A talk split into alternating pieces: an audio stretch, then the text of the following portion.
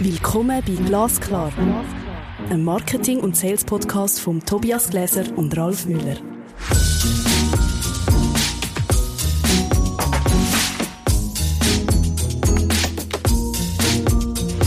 Hallo Ralf. Hallo Tobias. Heute fühlen wir es oder eben auch nicht, aber ich glaube eher schon. Und zwar Community Marketing mit der Eva Gaudenz. Sie ist Digital Marketing Manager bei Alex.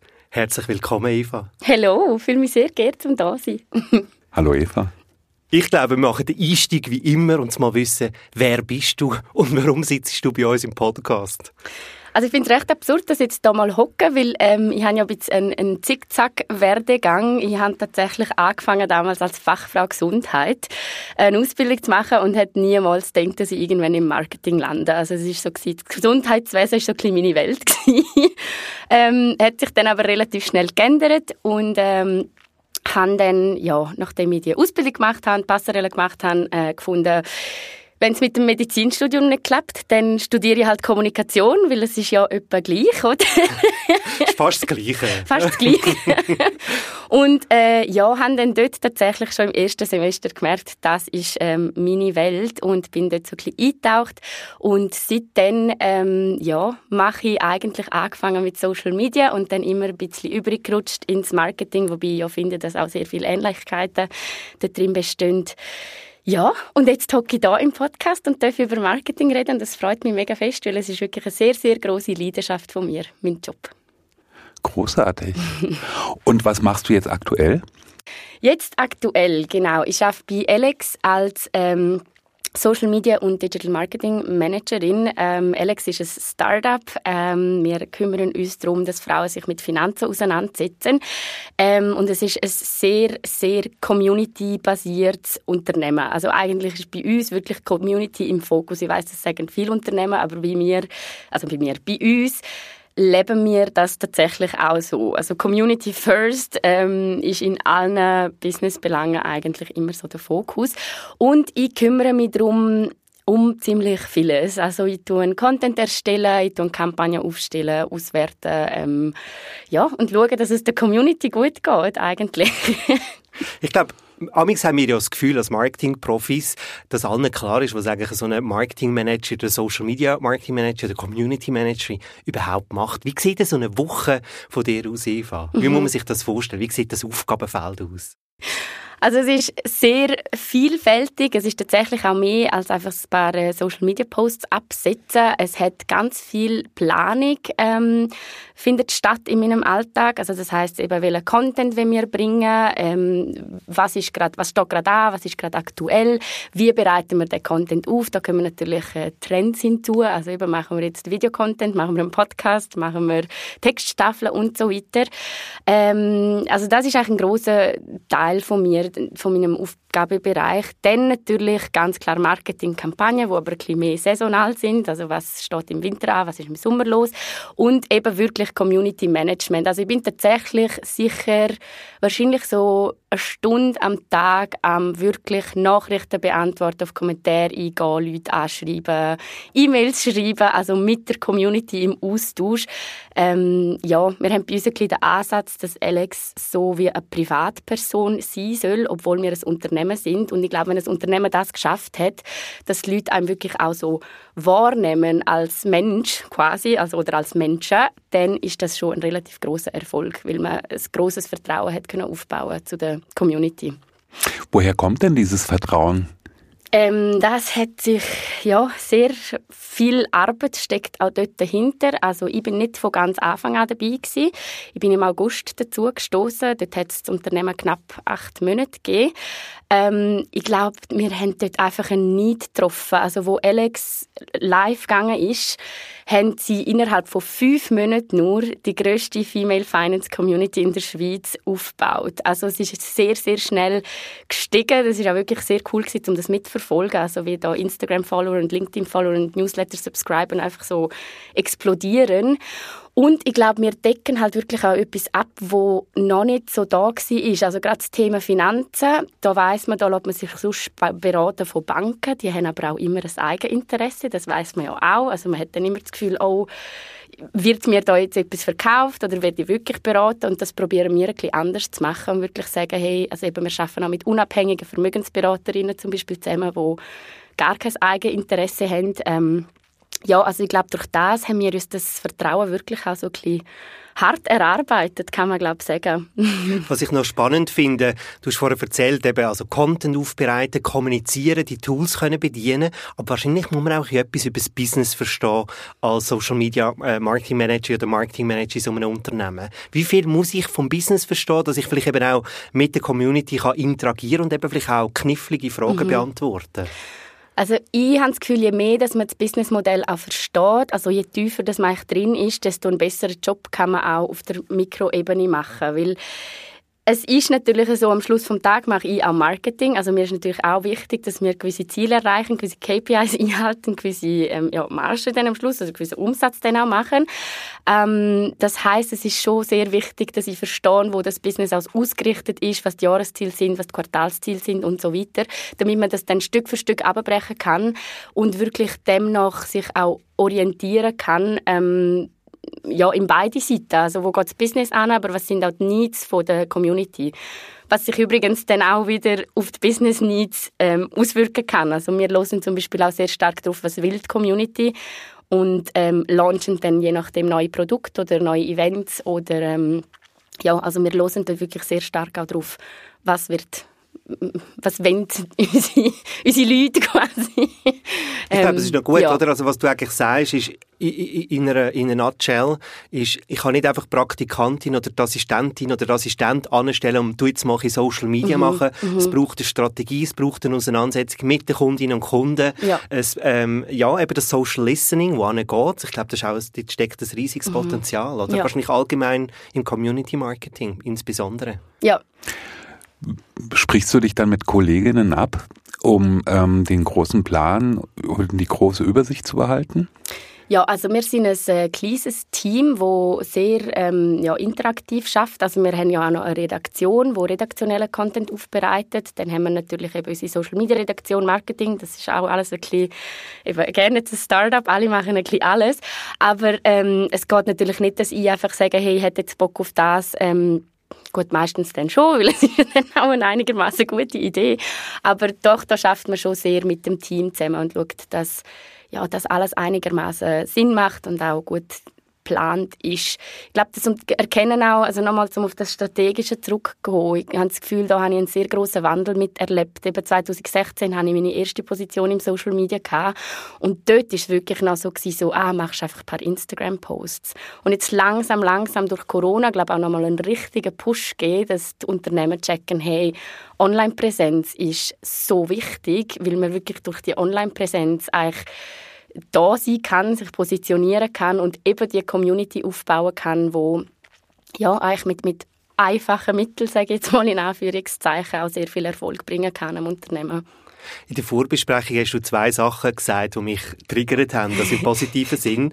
Und das eine war, Social Media ist nicht tot, im Gegenteil. Das ist etwas, was du gesagt hast. Und das andere, ähm, was ich auch spannend gefunden habe, was du gesagt hast, ist, ganz oft geht es um Intuition und vielleicht weniger um Zahlen. Also wir sind ja im Zeitalter vom Data-Driven Marketing, oder, wo wir alles analysieren alles systematisieren und du sagst, amix fühlst du es eben, was eben kann durch die Decke gehen und dann gehst du dem nach. Kannst du zu diesen zwei Sachen noch ein bisschen deine Gedanken mit uns teilen? Ja, absolut. Also ich glaube, da gibt es wirklich ein, ein eben Drang zu, zu dem Database-Marketing ähm, und ich sage nicht, dass es nicht wichtig ist. Ich sage absolut, dass es wichtig ist, zum Zahlen analysieren und Auswertungen machen, aber Fakt ist einfach, wenn man nur das macht und auch nur KPI-driven ist zum Beispiel, das kann einfach auch schief gehen, weil du dann ganz schnell einfach nicht mehr das Engagement hast, oder? Also du kannst schon sagen, hey, wir gehen jetzt nur drauf, um noch mehr Followers zu haben und ähm, noch mehr Produkte verkaufen.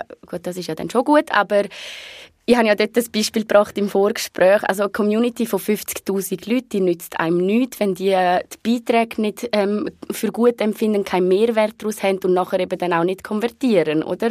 Also dort bringt es dann eigentlich mehr, wenn man eine kleinere Community hat, wo dann aber sehr gut konvertieren, wo auch langfristige Kunden und Kundinnen sind, wo man wirklich binden kann.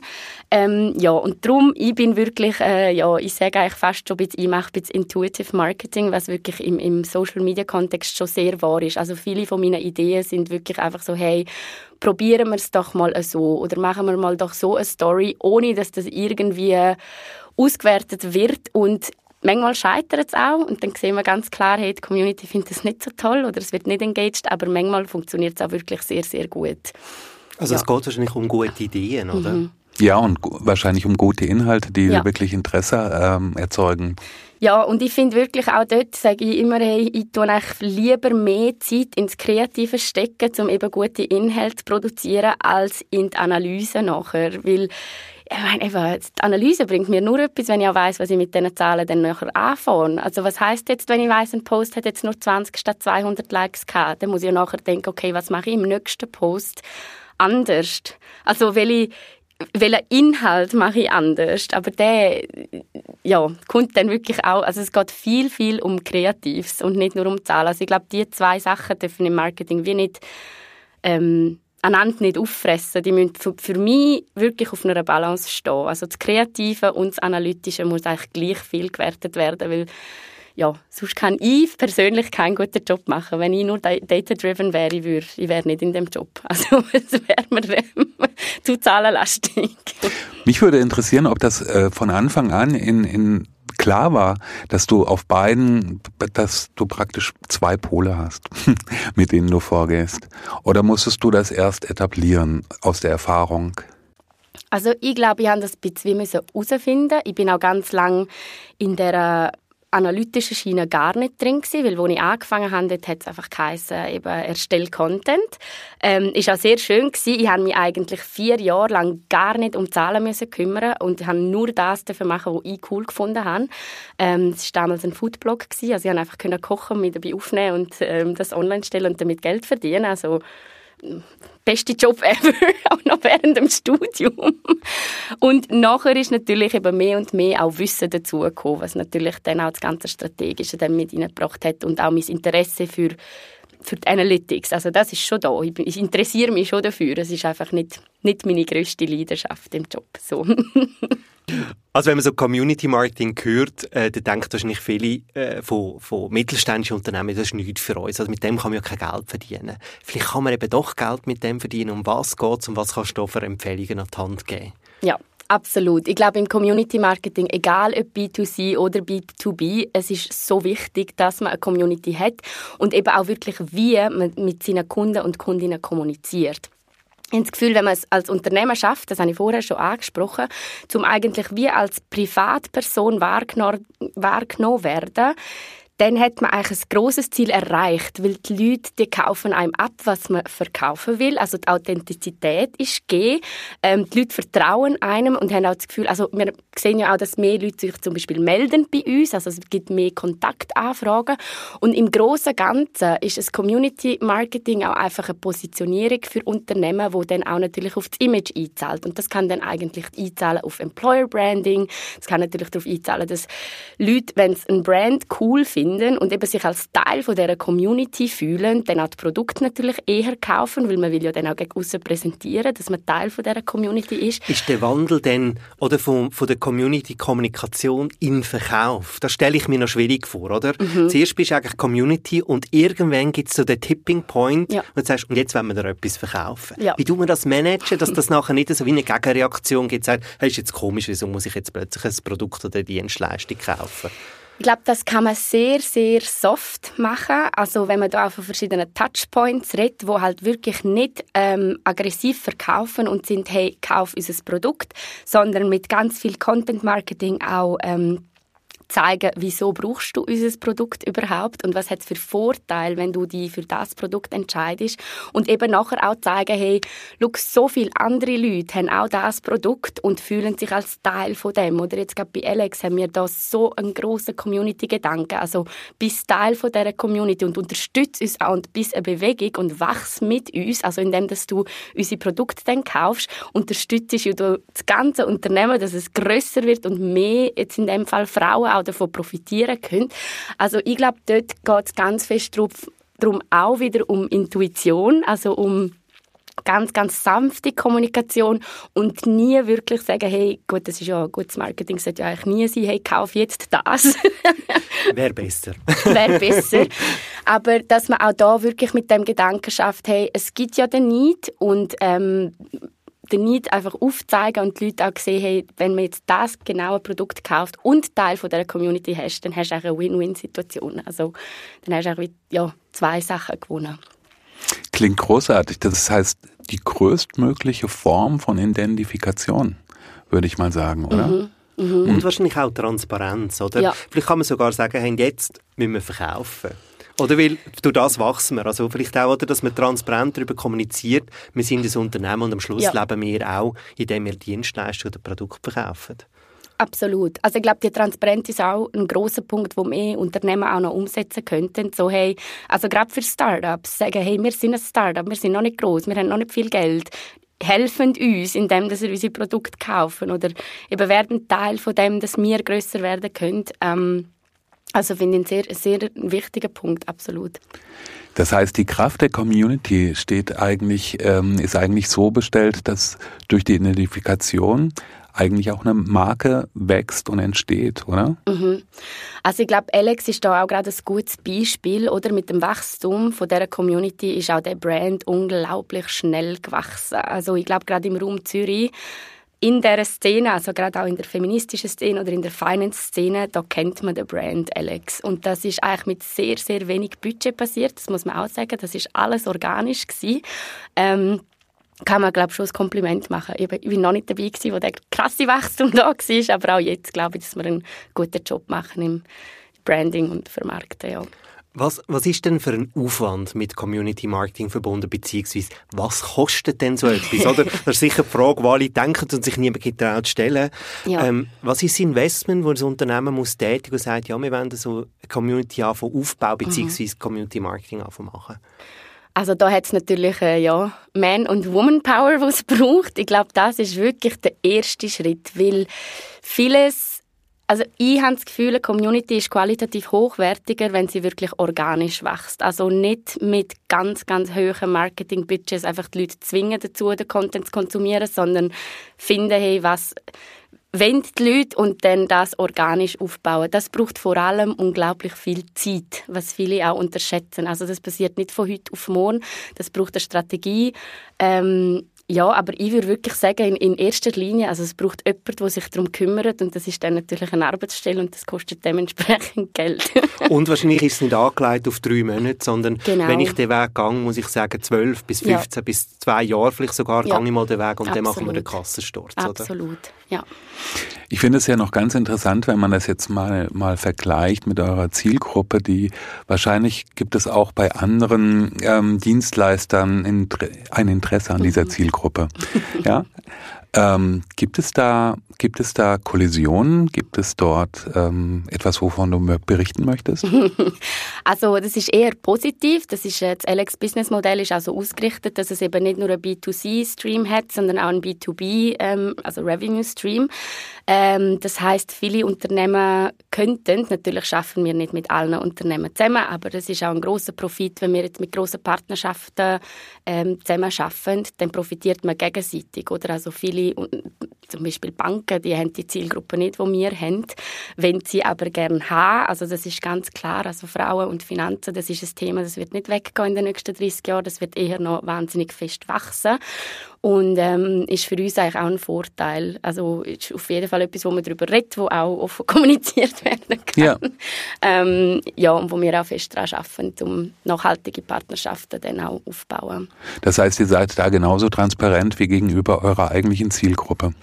Ja, Absolut. Also das ist auch sehr wichtig mit den Partnerschaften, wo wir schon zusammen arbeiten, ist natürlich sehr wichtig, dass die auch unsere Werte vertreten. Also da wird nicht einfach mit irgendjemandem zusammen schafft. Ich glaube, unsere dritte Säule, die wir jetzt zum Beispiel schon anbieten mit der Fontobelbank, ist ein gutes Beispiel dafür. Also das ist sehr, sehr gezielt ausgewählt gewesen, dass das die Fontobelbank ist, wo das mit uns macht, ähm, weil auch Nachhaltigkeitskriterien einfach besser eingehalten werden als jetzt bei anderen herkömmlichen Banken. Ähm, ja, ich glaube, Transparenz ist allgemein ein grosses Stichwort, äh, wo auch viele Unternehmen sich, glaube ich, davon abschneiden könnten. Ich habe das Gefühl, es ist immer ein Vorteil, je transparenter dass man ist, auch auf der B2C äh, B2C-Seite, natürlich auf beiden, aber für den Kunden und die Kundin so transparent wie möglich kommunizieren und so viel Infos wie möglich rausgeben zum Produkt, damit die Leute sich auch wirklich eine eigenständige Meinung bilden können und am Schluss dann auch wirklich sich für das Produkt entscheiden können. Also ich würde sagen, es ist Transparenz, aber es ist auch Integrität, mhm. oder? Und das heißt aber auch, dass man vielleicht ähm, von gewissen Business-Opportunitäten muss absehen, ja. weil man die Integritätszone wird verlassen. Also und dann funktioniert das Community-Marketing wahrscheinlich am Schluss nicht mehr. Oder mhm. beziehungsweise mhm. es fliegt einem vielleicht sogar um die Ohren. Ja, natürlich. Also eben, es ist ja Transparenz im, ja, wie du gesagt hast, like you said. Wir haben im Vorgespräch ähm, dich mal oder die Frage in den Raum gestellt, was denn die Zukunft des ähm, Community Marketings ist. Und du hast eine ganz interessante Antwort gegeben. Was habe ich gesagt? Du hast gesagt User, User ah, ja. Content. Genau. Und wie unterscheidet sich äh, User Generated Content von von dem Content, den man sonst erstellt? Und welche Vorteile hat denn das? Äh, User-Generated Content ist meiner Meinung nach ganz klar der nächste große Schrei quasi im, im Content-Marketing. Wir merken langsam, die Leute sind ein bisschen müde von dem ganzen Influencer-Gedöns. Auch da no offense, also ich habe höchsten Respekt von Influencer und Influencerinnen. Ich glaube, es ist ein sehr, sehr anstrengender Job. Aber User-Generated Content ermöglicht einfach eben auch die Authentizität und die Transparenz. Also wenn ich jetzt gesehen habe, eine normalsterbliche Person empfiehlt mir etwas, glaube ich, dass einfach mehr mehr, als wenn ich sehe, eine Person mit eineinhalb Millionen Followers empfiehlt mir etwas, weil ich einfach weiß, dass da ganz viele Kosten reingeflossen sind, dass die Empfehlung stattfindet. Ähm, sehe User-Generated Content auch als eine grosse Chance kostentechnisch, wenn man das nochmal ansprechen möchte. Also es gibt jetzt ganz, ganz viele Creator, die User-Generated Content kreieren, wo natürlich ein Bruchteil von der Kosten sind für ähm, Unternehmen, um das, äh, ja, um das erstellen zu lassen. Und ähm, ja, ich glaube wirklich, da ist noch ein grosses Potenzial rum. Ich glaube, das machen wir bei Alex auch so ein bisschen ähnlich. Also unser Content ist eigentlich so ein bisschen User-Generated Content. Wir sind zwar das Team, das das kreiert, aber es ist vom Stil her wirklich sehr frisch, authentisch, ähm, ja. Ja, und wahrscheinlich im direkten Austausch mit der Community mhm. entstanden. Ja, Genau. Mhm. Und auch immer auf Fragen eingehen oder eben auf Kommentare mal beantworten. Das sind sehr, sehr einfache Massnahmen. Eva, so toll, dass du bei uns im Studio bist im Podcast Glasklar. Hat es dir gefallen? Es hat mir sehr gefallen. Es ist super schnell um. Ich könnte noch ewig mit euch weiterreden. Du darfst, aber, du darfst ja. ja gerne wiederkommen. sehr gerne. vielmals für die Einladung. Wenn euch die Episode mit der Eva von Alex auch gefallen hat, gebt uns doch unbedingt fünf Sternchen. Die können wir immer brauchen. We take them. Ähm, und ich freue mich, die nächste Episode anzuteasern. Wieder eine Social-Media-Frau. Und mhm. zwar äh, Ciria Bierli, die ist Gründerin von SwissTalk. Und mit ihr reden wir darüber reden, warum TikTok kurz und bündig ist, aber sich eben trotzdem lohnt. Sehr cool. Vielen Dank für deine Zeit, Eva. Danke euch vielmals. Das ist Glasklar. Ein Marketing- und Sales-Podcast von Tobias Gläser und Ralf Müller.